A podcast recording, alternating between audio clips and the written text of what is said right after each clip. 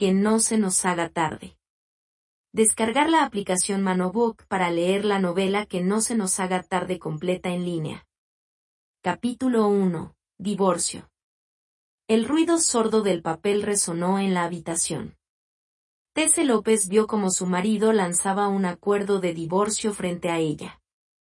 Tu prima se ha despertado y le prometí que será mi única esposa mientras esté con vida. Fírmalo, Tese, para que finalmente terminemos con este matrimonio. La expresión de la mujer no mostró ni la más mínima sorpresa. Ya sabía que esto sucedería en el momento en que escuchó que su prima se había despertado. Todavía no me crees, ¿verdad? preguntó mirándolo con amargura. Samuel Pearson hizo una mueca. ¿Por qué debería creerle a una mujer codiciosa y vanidosa como tú? No hagas que te lo repita.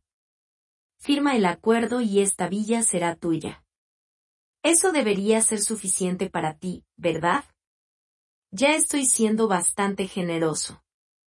Tese esbozó una sonrisa sarcástica. ¿Realmente creía ser generoso con ella solo porque le daría una casa? Entonces, agarró el documento y lo leyó. Su firma ya estaba ahí. Tese sintió un nudo en la garganta y muchas ganas de llorar. Sin embargo, se obligó a tranquilizarse. La abuela estuvo de acuerdo con esto, preguntó volviéndolo a mirar. No confíes siempre en la abuela cuando todo está en tu contra. Ella no te ayudará toda la vida, respondió Samuel con un tono frío. Sabes muy bien la razón por la que me casé contigo. Ahora deja de ser codiciosa, o te odiaré aún más. Tese puso los ojos en blanco. Si ya me desprecias, ¿qué diferencia habrá si me odias más? Tess, espetó Samuel impacientemente. Está bien, lo firmaré, dijo ella mientras agarraba el bolígrafo. Después de que su prima se despertó, recibió varias fotos íntimas de ella con Samuel. Era evidente que estaban enamorados, así que no tenía sentido que Tese siguiera casada con él. Por lo tanto, tachó la villa en el acuerdo de divorcio antes de firmarlo. Su matrimonio de tres años había llegado a su fin. Ahora era libre. Tese le entregó a Samuel los papeles de divorcio. Dame una hora. Me iré en cuanto termine de empacar. Frunciendo el ceño, él la miró con dureza. Esta villa es tuya, no tienes que irte. No la necesito. Para mí, todos los lugares en los que tú has estado, dijo y lanzó una risita, están sucios. Tese. Ignorando su furia, ella lo empujó fuera de la habitación. Ya no era tan sumisa como antes. Una hora más tarde, cuando bajó las escaleras, descubrió que Samuel ya se había ido. Tess miró el reloj Casio que tenía en la mano. Era un regalo que había preparado para el próximo cumpleaños de Samuel, pero ahora no le servía para nada, ya que había cortado todos sus lazos con él. De hecho, solo mirarlo le producía un dolor infernal. Sin pensarlo dos veces, tiró el reloj de un millón de dólares a la basura suspirando profundamente, lamentó que los últimos tres años hubieran sido en vano. Pero ahora todo había terminado. De ahora en adelante, viviría para sí misma. Tese tomó un taxi para llegar a su residencia privada. Había comprado su villa hacía años, pero nunca regresó a ella porque se había mudado con Samuel. Todos los sirvientes se sorprendieron al verla.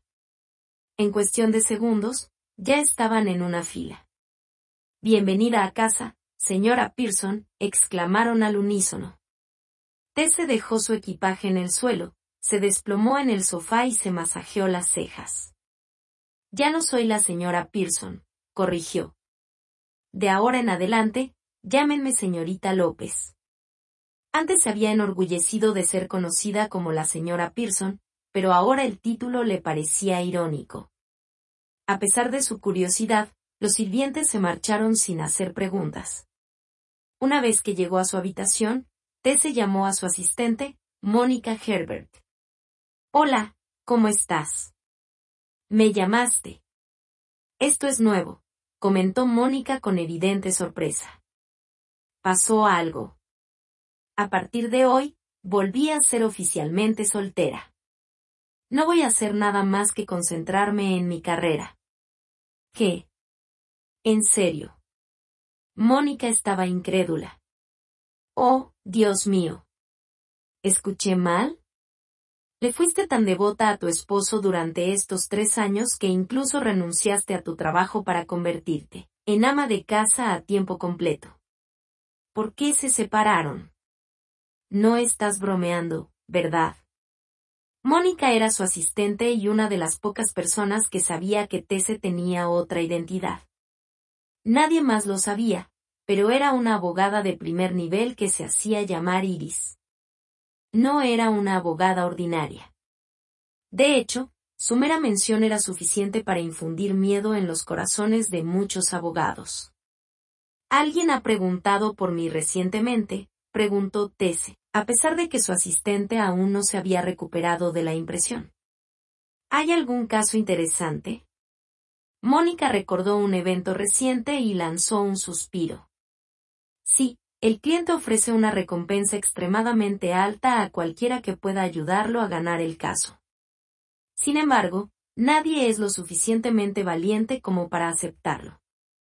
Además, no hay forma de que tú puedas hacerlo. Dime algo más. Aquello despertó la curiosidad de Tese. Descargar la aplicación Manobook para leer la novela que no se nos haga tarde completa en línea.